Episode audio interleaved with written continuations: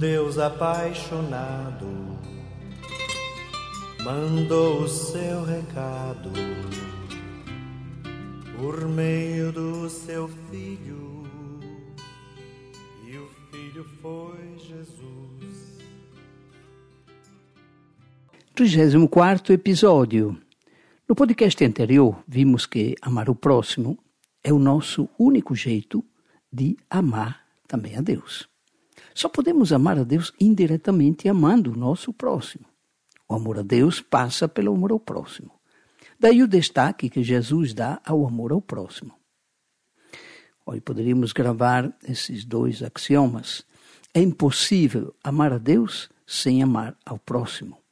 Mas também é impossível amar ao próximo sem amar a Deus. E esse segundo, essa segunda afirmativa em dois sentidos.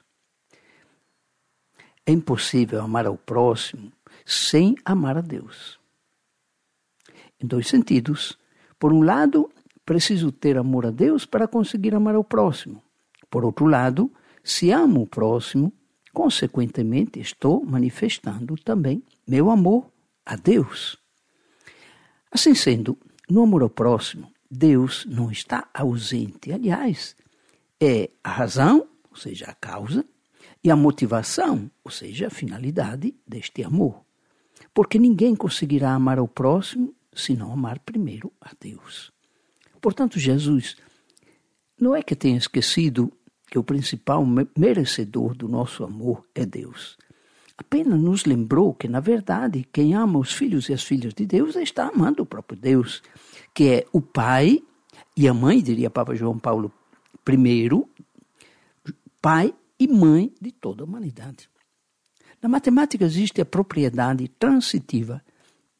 Se A é igual a B e B é igual a C, então A é igual a C. Pois eu, por analogia, acabei de inventar e vou enunciando aqui a propriedade transitiva do amor divino. Se Deus ama seus filhos e filhas mais do que ama a si próprio, eu, amando também a seus filhos e filhas, estou amando mais a Deus do que amando o próprio Deus. Parece ter uma contradição, mas vou repetir. Se Deus ama seus filhos e filhas mais do que ama a si próprio, eu, amando também seus filhos e filhas, estou amando mais a Deus do que amando o próprio Deus diretamente. Pode parecer difícil não entender isto, mas é o que analogicamente e em menor proporção acontece nas relações humanas com os pais e as mães que se sentem amados quando nós amamos os filhos e filhas deles. Tudo isso é mais uma prova. Se por acaso a morte da cruz ainda não bastasse como prova de que Deus ama cada ser humano mais do que a si mesmo, pronto, aí mais uma prova.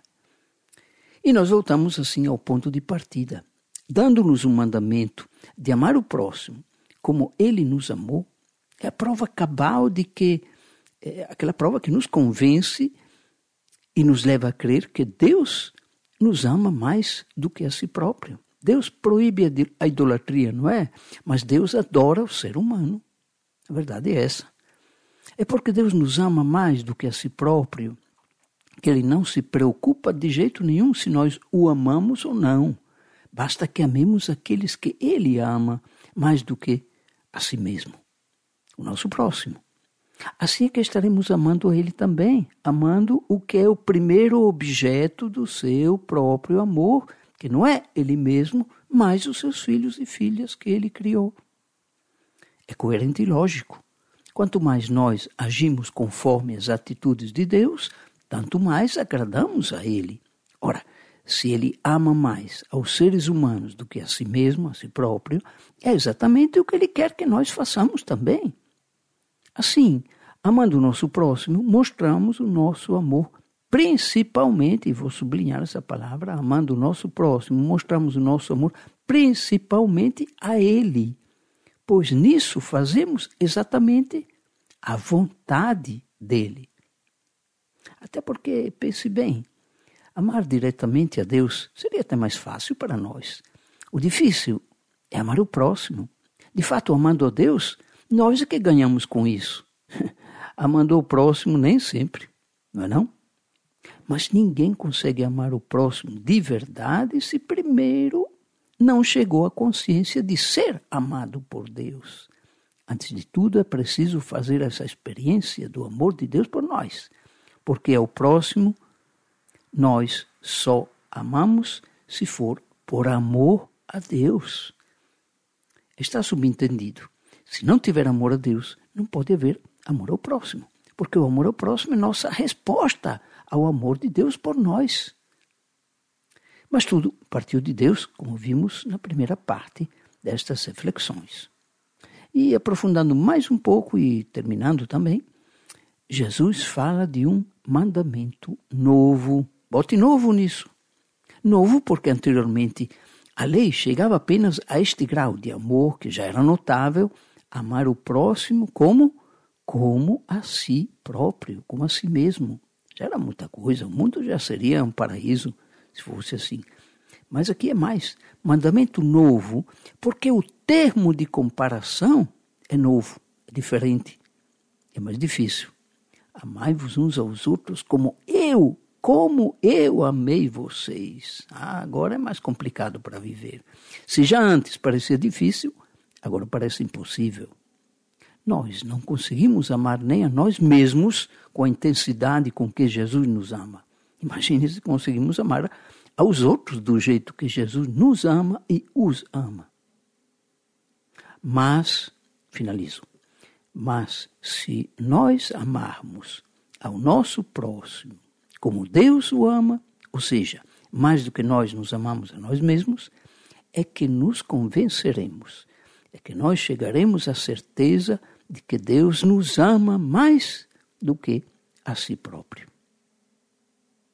Vou dizer de novo para você gravar.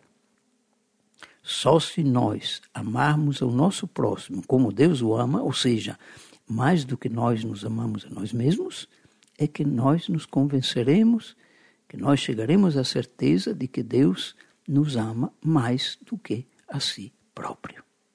Essa é a grande revelação. Jesus veio nos dizer isso. Deus nos ama mais do que ele ama a si próprio. Pense bem nisso.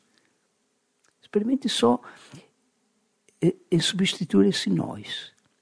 Você, João, André, Maria, diga seu nome e diga: Deus ama a Padre Walter mais do que Deus ama a si próprio. É impressionante. Diga seu nome e repita isso. Deus me ama mais do que ele ama a si próprio. Amém.